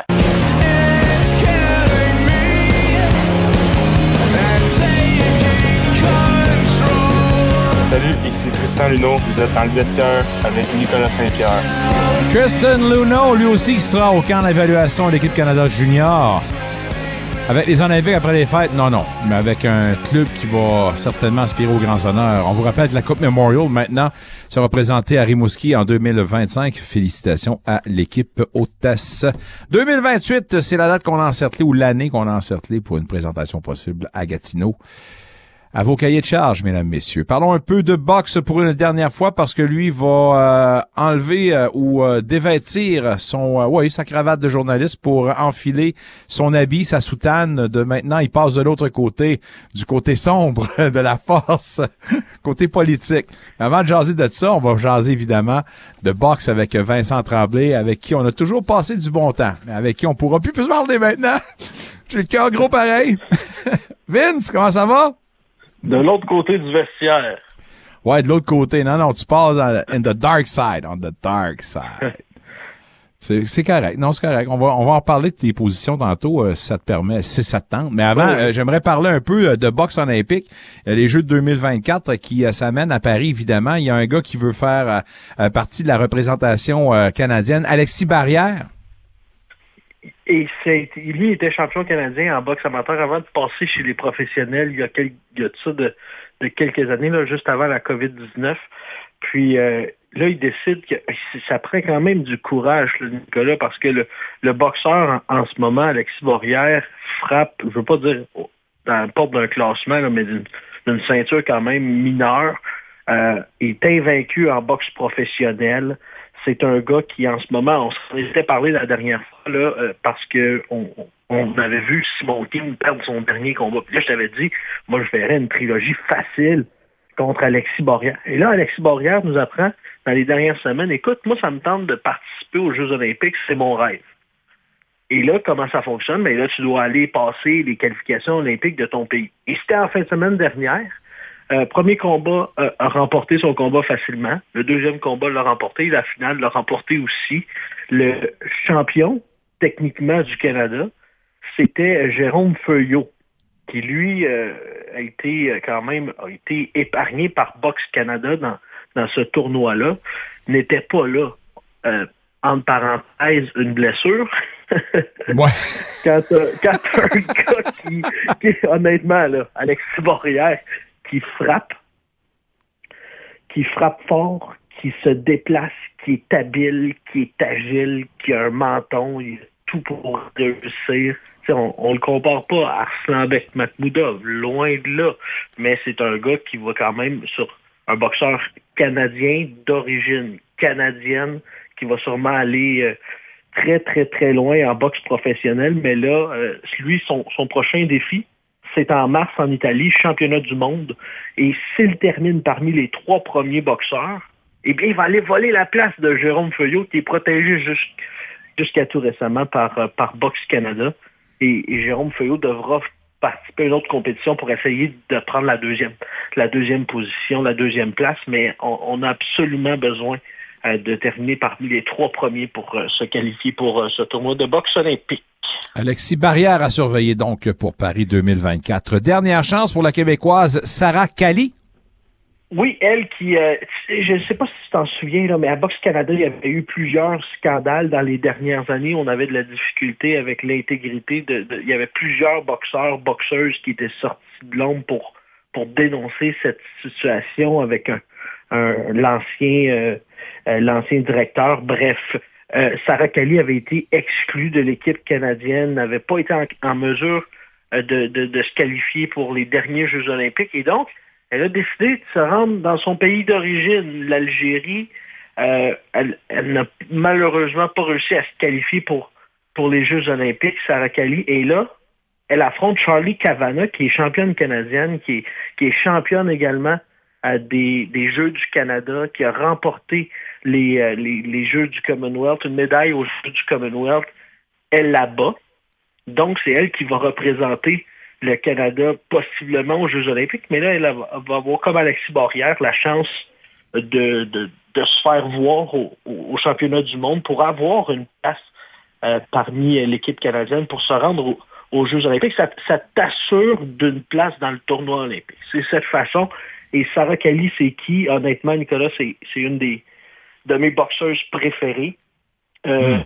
Il y a plusieurs boxeuses présentement provenant qui sont entraînées, qui sont qui reçoivent des conseils de Sarah Kali. Et la plus connue du groupe, c'est Kim Clavel. Oh, Kim Clavel, depuis son premier combat en boxe, en boxe olympique, et même en boxe maintenant en boxe professionnelle, c'est Sarah Kali qui est dans son coin avec euh, Daniel Bouchard. Ça donne un, indice de, euh, de la qualité. Il est dans le coin aussi euh, de, nombreuses boxeuses à chaque fin de semaine. Ils font le tour du Québec avec Boxe Montréal. C'est une, une très bonne coach. Puis elle entraîne aussi des, des, personnes normales qui, qui veulent, comme toi et moi, on décide d'aller au gym de boxe. Ça te donne une idée de la, passion qu'elle a pour, pour son sport. Puis elle est impliquée à tous les niveaux. Puis euh, non, c'est c'est fun de voir et je pense qu'à l'âge où elle est rendue, euh, c'est pas mal ses dernières, tentatives pour les Jeux olympiques. Mais son problème, je ne veux pas dire que c'est un problème, mais pour nous, c'est un problème parce qu'on aimerait l'avoir en boxe professionnelle, mais elle veut rien savoir ah. d'aller en boxe professionnelle. Mais les offres ont été là, puis euh, c'est les Jeux olympiques ou rien tout. Ben, on va voir si elle va pouvoir justement euh, atteindre son objectif. Puis euh, si oui, elle est effectivement une entraîneuse qui veut prendre un gars comme moi sur son aile pour apprendre la boxe, on peut pas faire autrement que parler de passion. Euh, ben on a eu droit. oui. J'ai complètement oublié.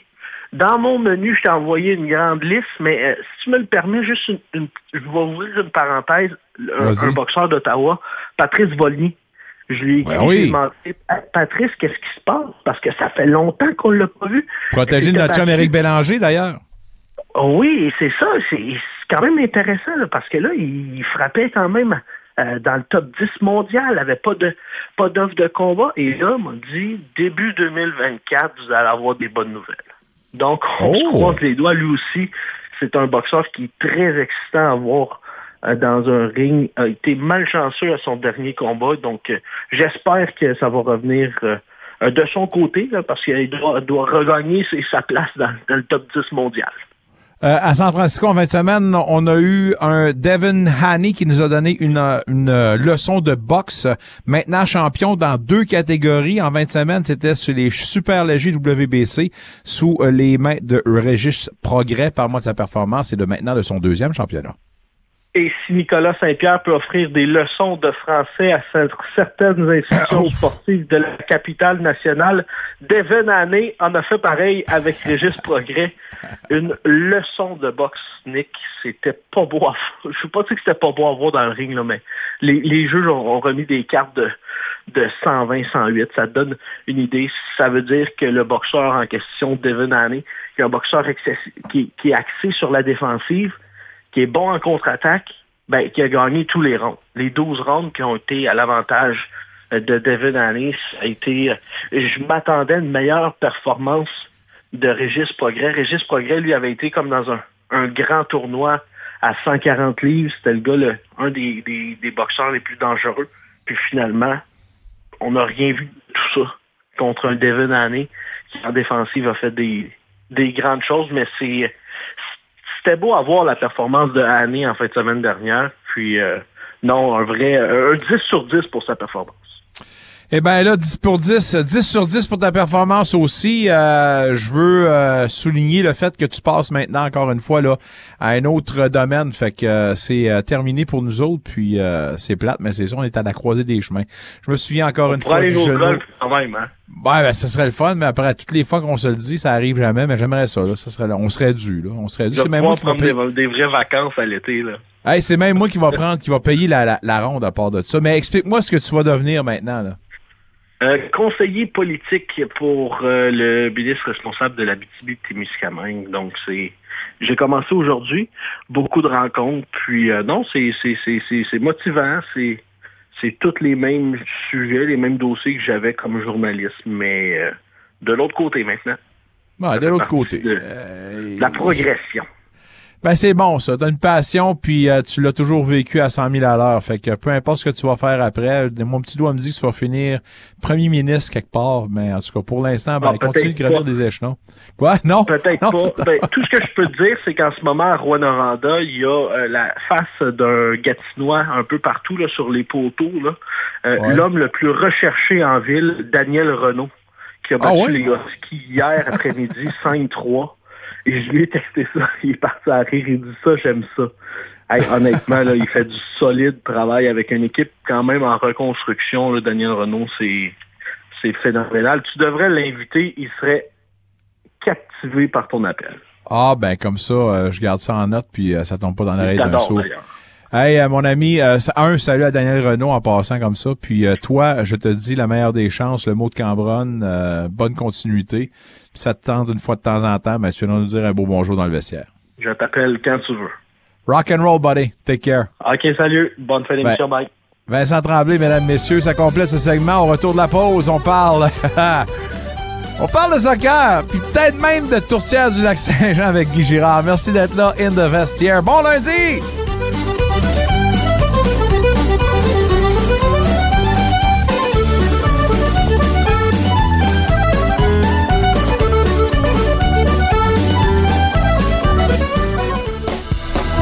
La salle de bingo Friends vous invite à sa soirée extravagance. C'est donc un rendez-vous le 31 décembre prochain dès 17h où les joueurs pourront recevoir un repas chaud avec un breuvage suivi d'une seconde session à 21h30 où la salle offrira un breuvage et un dessert. Veuillez voir notre gérant dès maintenant pour obtenir vos billets. Le tableau des prix sera bonifié et le plaisir sera au rendez-vous. Salle de bingo Friends située au 70 chemin Montréal, Vanier. Je suis Joanne Lacombe, présidente du Conseil des écoles catholiques du Centre-Est. Et moi, Marc Bertrand, directeur de l'éducation. En notre nom, celui des conseillères et conseillers scolaires, ainsi que des membres du personnel du CECCA, Nous vous souhaitons de profiter de ce temps des fêtes pour faire le plein d'amour, de bonheur et de repos. et avec Marie, sachons accueillir celui qui vient naître en nous pour toujours. Joyeux Noël! Et bonne année!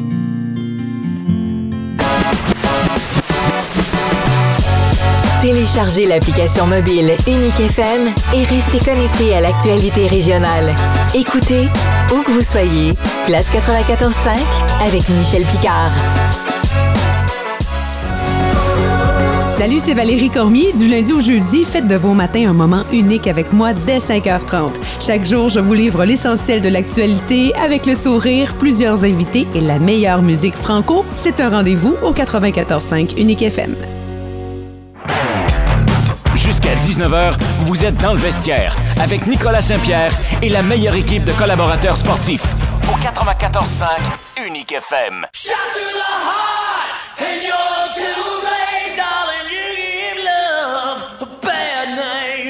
Salut, ici Antoine Bruno du Noir. Vous êtes dans le vestiaire. Merci d'être là.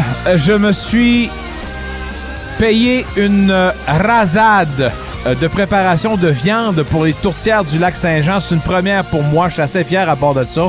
Ma viande est succulente. Ce soir, par exemple, mon défi, ça sera de faire ma pâte feuilletée. J'ai jamais fait ça. Mais euh, un mélange de porc et de caribou avec un petit peu de nutmeg, de la muscade puis de la cannelle. Puis certainement, notre prochain collaborateur serait très fier de moi. Je vais lui poser la question d'ailleurs. Guy Girard, comment vas-tu? Hey, euh, très bien, Nicolas. Puis en passant, je voulais te dire que Vincent Tremblay, savais-tu qu'il était né au lac Saint-Jean, ce gars-là? Es-tu sérieux? Hey, puis, pas- puis plus précisément à Desbiens, dans la 13e avenue. Puis moi, j'ai demeuré à Desbiens dans la 13e avenue, mon homme. Que le petit monde dans lequel on vit. Oui. Et euh, en passant, ta tourtière du lac, mon chum, euh, il va te manquer de la viande un peu. Il va te manquer du porc puis du veau. Ouais, mais c'est ça l'affaire, c'est que j'ai remplacé le porc. euh, en fait, j'ai du porc, mais j'ai remplacé le veau par le caribou. Fait que là, j'ai ben, acheté ça vois, hier avec ouais. des petites patates carrées, puis euh, ça fait du. Il Ça, va te fait manquer du bœuf. Ça te prend trois viandes. euh, ça te prend trois viandes, Big. ça prend trois trois viandes. Oui, porc, veau, bœuf, mais sinon, le bœuf, tu le remplaces, ou bien non, ton veau par du caribou, mais rajoute du bœuf. OK, parfait. Ça te prend pas de la viande de qualité, là. Ça te prend de la viande, exemple, des cubes, là, à ragoût, ces choses comme ça. Ça te prend un peu de gras là-dedans, là. T'as pas du Ok. filet mignon, là. Non, non. bon, mais, hey, chérie, enlève le filet mignon, s'il vous plaît, mais on va manger d'autres choses. Euh, on a certainement mangé du filet mignon en, en retour de cette finale. La MLS maintenant qui a complété cette saison-là avec justement euh, le champion, le crew de Columbus, qui est en terrain connu. Si je me trompe pas, euh, c'est le deuxième championnat pour la formation, qui est dirigé par un certain Monsieur Nancy, Wilfred Nancy. Est-ce que pour toi, c'est l'ultime doigt d'honneur envers ses anciens dirigeants? Mais quelle performance sur le terrain pour le crew, là? Écoute, c'est pas le doigt d'honneur, mais c'est le point d'honneur, j'ai envie de te dire. Euh, c'est quand même une deuxième réalisation pour le coup de Columbus dans les quatre dernières années, euh, Nicolas. Euh, et lui, il est- s'est amené avec le coup de Columbus. D'un, évidemment, la paie était bonne, mais de deux, le projet d'équipe était excellent. Puis on a fait entièrement confiance à celui-ci. La preuve, c'est qu'on a quand même, on lui a quand même permis d'amener son équipe entre autres, de lui préparateur physique et puis vidéo et tout ce que tu voudras. Puis force est de constater que samedi soir, mon ami, à 6 heures, c'était chose faite. Le crew était champion de la MLS. Compte pas rien d'autre que quand même LA FC. C'était quand même pas la dernière équipe venue, le champion de l'année passée, avec, selon moi, le meilleur gardien de but de la Ligue, qui est Maxime Crépeau. Excellente performance du crew de Columbus à Nicolas. Un match, j'ai pas envie de te dire à sens unique, mais presque, parce que Columbus a quand même dominé tous les aspects des statistiques, sauf les tirs cadrés, cinq de chaque côté. Mais euh, une équipe avec plein d'énergie, une équipe euh, qui, en fait, c'est- drôle à dire, mais j'ai emprunté quand même là, une, une expression bien chez nous de hockey, mais qui a gagné ses batailles à un contre un. J'ai écouté ça avec euh, mon fils, mon fils Félix, là, puis je lui disais, regarde sur les côtés. Elle est FC n'a jamais été dans le coup sur les côtés. On a laissé le champ libre tout le long de la partie au coup de Columbus. Résultat des courses, quand même une belle victoire de 2-1. Premier but marqué dans un tir de pénalité sur euh, en fait, sur un tir où euh, le défenseur du euh, FC a quand même touché au ballon avec son bras.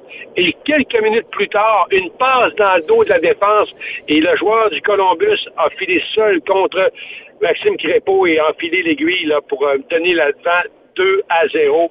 Et puis, euh, bon, mais regarde, après, quand même, elle, LA a tenté de revenir dans le match avec un but, mais euh, Columbus était trop fort. tout Le mal était fait, là. Le mal était fait. Mais dans mes notes, j'ai dit euh, LA flat. Est-ce que c'est juste de croire que cette équipe-là est arrivée un peu à plat comparativement à l'énergie déployée par le crew, là? Écoute, le crew, là, dès le début du match, a mis tellement de pression dans la défensive adverse, là, tellement que euh, le FC, là, euh, était retranché dans ses, dans ses, dans ses tranchées, c'est le cas de le dire, n'a jamais pu remonter. Le bloc équipe était trop bas. On était, je pense, surpris. Mais écoute, c'est typiquement une équipe à la Wilfred Nancy, une équipe avec du cœur, une équipe qui attaque constamment, qui ne lâche jamais pas une équipe avec de grands talents, mais une équipe qui se bat tout le temps, tout le temps, tout le temps. Puis, c'est, écoute, je suis vraiment pas surpris. On aurait, on aurait vraiment aimé pour Maxime Crépeau que le LA remporte ce match-là. Mais de l'autre côté, euh, j'aurais vraiment voulu voir la réaction de un certain Joey Saputo à Montréal ou en Italie, whatever, sur, sur le résultat des courses. Mais écoute, c'est vraiment tout un conte de fées que Wilfred Nancy, justement, là, euh, vit ces temps-ci, je suis sûr et certain. Félicitations aux champions, félicitations à M. Nancy, puis euh, pour la suite des choses, ben ce sera intéressant de voir comment le tout va se développer. Maxime Crépeau, à moins de me tromper, euh, dernière année de contrat, sera agent libre. Euh, selon toi, demeure à Los Angeles ou pourrait se retrouver ailleurs? Chose sûre, Nicolas, il va signer à quelque part avec un gros montant, ça c'est certain. Les Galaxies, les, les FC ne voudront certainement pas le laisser partir. Puis euh, parions un petit deux que son contrat va se jouer probablement dans les millions. Je te dis pas 10 millions, c'est pas là du tout, là. Mais j'ai l'impression que ça va approcher le million de dollars par année. Ça, c'est sûr. Est-ce que celui-ci, avec son agent, tenteront l'aventure euh, européenne? J'ai de voir euh, un circuit qui lui irait très bien. C'est probablement le circuit espagnol ou français. On verra. Mais euh, si certains, si le LA le laisse partir, ça va coûter, euh, pas des bidous, mais ça va coûter, euh, en fait, euh, probablement assez cher pour amener un gardien de sa fêlure du côté de Los Angeles. On verra bien, mais euh, il va passer à la banque, celui-ci, puis tout à fait mérité en passant. On est très content pour le monsieur qui a porté les coureurs, évidemment, de votre équipe ici même à Ottawa. On va certainement suivre la progression de ce dossier-là. Euh, je me tourne vers un sujet un petit peu moins réjouissant. La FIFA qui a fait connaître euh, le résultat d'un- d'un- d'une recherche euh, assez exhaustive, puis qui nous envoie des chiffres assez déplorables, on va dire comme ça. Lors de la présentation de la dernière Coupe du Monde chez les femmes, justement, les joueuses étaient à 29% euh, plus enclines à recevoir de l'abus euh, verbal ou écrit envers, euh, évidemment, des partisans ou peu importe sur les médias sociaux que leurs comparses euh, masculins. On dit que lors de cette présentation-là, il y a une athlète sur cinq qui ont été victimes d'abus euh, ou de coups de gueule euh, de la part justement de, de, de, ben, de fans sur les médias sociaux la dernière Coupe du Monde. Ce chiffre-là te dit quoi ta réaction à ça? Ben écoute, euh, je suis surpris puis je ne le suis pas en même temps, Nicolas, du fait qu'on connaît un petit peu comment est-ce que sont les femmes un petit peu plus émotives souvent, donc peut-être un peu plus influençables sur euh, les médias sociaux. Ceci étant, par exemple, Nicolas, faut pas oublier une chose, c'est que, et là, je vais te poser la question, puis tu vas trouver peut-être bien bizarre un peu cette question-là, mais si on n'avait pas eu autant de paris sportifs ces dernières années, est-ce que, est-ce que dans les réseaux sociaux, hommes et femmes confondus, on aurait autant d'abus euh, verbal euh, et de tout ce que tu voudras? Je ne sais pas. Mais je sais une chose, par exemple, c'est que sur les paris sportifs, les joueurs se font extrêmement achalés, enguirlandés, et euh, parce que ceux qui ont engagé, puis que c'est peut-être la faute d'un tel si leur équipe n'a pas gagné, puis qu'on perd beaucoup d'argent. Donc, on en guirlande souvent ce joueur-là. Mais est-ce que les paris euh, sportifs aussi, et, via les, les, les, les réseaux sociaux, on achète des joueurs? Et c'est tout ça que la FIFA est en train de mettre à, jour et en lumière et dépense beaucoup d'argent pour que justement les joueurs peuvent jouer en toute quiétude. On sait qu'en Amérique latine, Nicolas, ça se passe énormément ça. Il y a beaucoup de menaces au niveau des joueurs et des joueuses. Donc, euh, je pense qu'on vient de, on vient de, de en fait, dépoussiérer quelque chose de vraiment, vraiment important. Puis j'espère qu'on pourra continuer dans cette veine-là puis approfondir ce sujet-là. Parce que c'est grave. Euh, je reviens sur la MLS pour euh, compléter notre discussion. Il y a Lionel Messi. Euh, ça fait ben, près de deux semaines maintenant qu'il a dit ces propos-là. On n'a jamais eu la chance d'avoir ta réaction, mais Messi, dans un tête-à-tête, dit qu'il réalise qu'en s'amenant de ce côté-ci de l'Atlantique, il s'est joint à une ligue mineure. Considérant qu'on lui donne près de 60 millions par année, euh, je suis sûr que les gens euh, du circuit Garber ont peut-être sourcillé en entendant ça. Ta réaction suite à ces commentaires, quand même incendiaires, qui semblent anodins pour le principal intéressé, mais la répercussion est majeure pour la suite des choses sur la planète soccer. Là. Euh, écoute, c'est énorme comme déclaration, Nicolas, mais il faut pas oublier une chose. C'est que le deux tiers, sinon plus, des salaires de Lionel Messi vient de Apple TV et d'Adidas, et non, entre guillemets, de la Ligue en tant que telle. Bon, ah. ça, c'est une chose. Ben, ça, c'est sûr. Fait il a peut-être pu se permettre ça. Maintenant, est-ce que, euh, connaissant, ben, on ne connaît pas personnellement, mais moi, je connaissant Lionel Messi, euh, qui est, bon, euh, plusieurs fois meilleur joueur au monde, est-ce qu'il aurait pu se garder une petite gêne? J'ai envie de dire, Nicolas, non. Il a dit ce qu'il avait à dire, et, mais, Nicolas, s'il avait dit que la Ligue, la MLS était une ligue majeure, Écoute, il aurait peut-être bien été la risée du monde parce qu'on sait très, très bien que la MLS n'est pas le meilleur circuit du monde. Là. C'est peut-être le 10, peut-être le 15e meilleur circuit, mais, mais pas en bas de ça, là. Pas en haut de ça, c'est-à-dire. Fait il avait peut-être raison. Mais maintenant, moi, je te dirais que en disant ça, est-ce que il fouettera peut-être un certain Garber pour dire, ben regarde, je pense qu'il est temps euh, de dire peut-être haut et fort à certains grands joueurs de venir s'amener. On les payera grassement parce que, regarde, si Cristiano Ronaldo avait peut-être, si on lui avait peut-être offert un 50 ou un 100 millions de plus, est-ce qu'il serait amené du côté de Los Angeles dans MLS? Peut-être que oui. Puis, Lionel Messi est venu, là, pas parce que le salaire était bon, là, parce que ça lui tentait de vivre en fait, cette aventure-là familiale en passant. Parce que si l'Arabie Saoudite ne serait pas ce qu'elle est là, au niveau des droits de l'homme, etc. On le sait, Lionel Messi aujourd'hui jouera en Arabie Saoudite, Nicolas, là.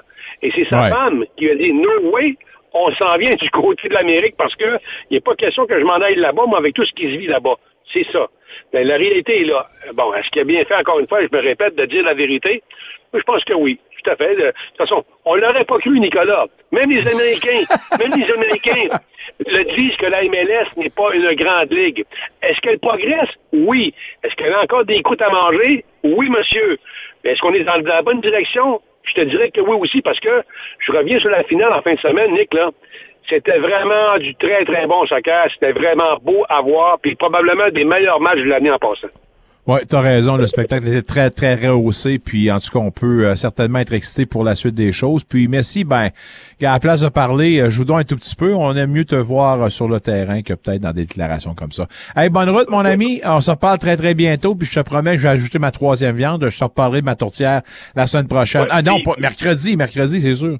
Vas-y. Ouais, puis là, ça te prend, ça te prend du bouillon, on a plein de l'eau là-dedans, mon homme, là. Ah, non, crois-moi, le chef en moi a pris soin de ça. Elle est savoureuse, ma viande, je te le dis. hey, euh, je t'en parle mercredi. Salut. OK, salut. Qui Girard, mesdames, messieurs, nous jase deux fois la semaine de soccer. Parlons, retournons euh, sur Monsieur Otani, le petit venimeux. Hein. On entendait Alain tantôt dire que euh, on va trouver des façons justement de monter cette affaire-là, puis on a des façons de contourner, puis de, de peut-être alléger le fardeau présent euh, de la compagnie qui gère les Dodgers. Bref, une nouvelle qui vient de tomber, puis qui nous démontre encore une fois qu'on a fait preuve d'imagination du côté du Tlantoni, euh, Mick Lafleur. Je- je- J'en viens pas, Nicolas, de qu'est-ce que je vais te dire en ce moment parce que pour Shohei Ohtani, c'est un grand sacrifice qu'il vient de faire à l'organisation des Dodgers de Los Angeles, alors que Otani va retirer 68 millions de dollars par année de son contrat sur 70, ce qui veut dire qu'il sera seulement payé 2 millions par année avec les Dodgers pour justement avoir une meilleure équipe alentour de lui. Et ça, cette nouvelle-là, on l'a eu grâce à... attends une minute, wow, attends une minute, là. C'est parce qu'il fait pas juste sacrifier 68 millions, là. Le 68 millions, il va être payé plus tard, après son contrat. Ouais. Ça, c'est la twist qu'il faut pas oublier. Fait que lui, il gagne en ce moment 2 millions par année pendant 10 ans. 20 millions. Oh mon dieu, quel sacrifice. Mais les 68 millions accumulés par année vont être payés de façon ultérieure après le dit contrat. Et ça, c'est là que je dis que le monsieur voulait certainement s'assurer que les plusieurs générations d'Otani après lui vont avoir un avenir, un avenir Tu monétaire. vois, il t'avait écouté, il t'avait écouté en début d'émission. Je le savais, un gars intelligent qui a une bonne tête sur ses épaules, il pense à son argent comme du monde. J'aimerais ça faire un parallèle, Nicolas, c'est que dans le fond, là, justement, il donne beaucoup d'espace aux Dodgers, puis on sait qu'on a des rumeurs con- concernant Yamamoto. C'est un lanceur japonais qui avait excellé dans la classique mondiale de baseball avec un certain Shohei Ohtani. C'est grâce à eux, justement, qui ont remporté cette classique-là, cette finale contre les États-Unis. Yamamoto- Yoshinobu Yamamoto. Ça. Yoshinobu Yamamoto qui l'an dernier jouait avec Oryx de la Japan Oh, Premier League. Mon Dieu, tu t'y connais, Nicolas? Tu t'y connais? Tu me surprends tous les jours, toi. En tout cas, Yamamoto, 300 millions de dollars son contrat dans les agents libres, c'est ce qu'on parle ici. Puis il a rencontré les Giants de San Francisco. On verra si les Dodgers vont approcher un certain Yamamoto pour qu'il s'approche de son, de son bon ami japonais Shohei Ohtani.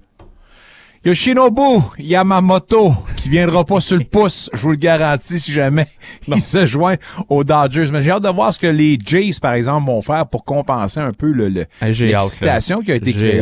là. Non, honnêtement, là, Nicolas, il faut un gros joueur. Il y a des rumeurs qui. Bellinger? Bellinger. T'as pas le choix. T'as besoin d'un Bellinger, t'as besoin d'un bâton. Surtout que tu vas. C'est clair que tu vas perdre Kevin Kiermaier.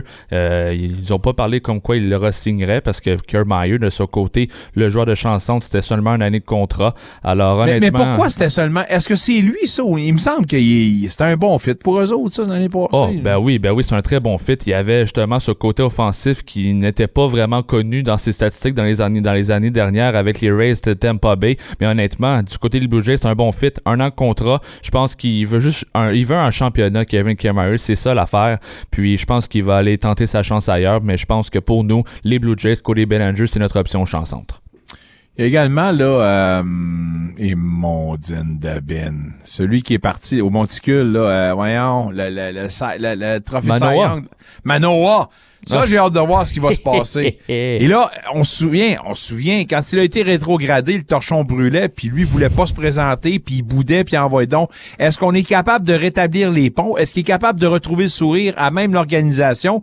Ou on va se servir de lui comme un monnaie d'échange? Ça Monnaie- aussi, c'est intéressant. en ce moment, il y a des rumeurs comme quoi euh, les Blue Jays voudraient l'échanger, puisque, comme tu as dit euh, tantôt, il boude, il boude. euh, Puis, euh, du côté de Manoa, a totalement perdu confiance euh, dès le début de la saison euh, en 2023. Puis, il a tenté de se reprendre avec les Kevin Gossman, euh, José Berrios, qui ont très bien lancé cette année au Monticule pour les Blue Jays. Est-ce que Manoa euh, sera justement un des meilleurs lanceurs dans la Ligue majeure de baseball, comme qu'on l'a connu en 2022? C'est une question qu'on doit se poser, Nicolas. Puis honnêtement, Manoa, c'est un excellent lanceur, un bon potentiel. Mais je crois encore une fois qu'il a, besoin de temps. Il est jeune, rempli de talent. Si on veut être patient, on doit le garder. Si tu veux un championnat, tu l'échanges. Mick Lafleur, mesdames, messieurs. Mesdames, messieurs, c'est le temps de se dire un beau bye-bye. Prudence sur les routes, je vous le dis. Soyez patients, gardez le sourire, soyez heureux, heureuses et partageons tous et toutes ce merveilleux temps des fêtes. C'est bien dit. Quatre matchs ce soir, Ligue nationale de hockey, entre autres le match que je regarde, les Maple Leafs contre les Islanders à New York. John Tavares est à deux points des 1000 en carrière. Il en a 998 en 1053 et pourrait franchir cette étape contre l'équipe avec laquelle il en a connu plus d'une euh, 654 si je me trompe pas. Bref, ça pourrait servir certainement de motivation additionnelle. Les sénateurs Casterlick pointent dans la bonne direction. Pas de match demain, mais c'est entraîné en chandail blanc, donc normal, probablement pour le voyage. Il va faire le voyage. Euh, les trios avec euh, demain contre la Caroline, on vous rapporte tout ça lors de l'entraînement matinal. Merci à tous nos invités, Jacques Martin, Luc Chény, Alain Cyr, Vincent Tremblay, Guy Girard. Merci à Mick.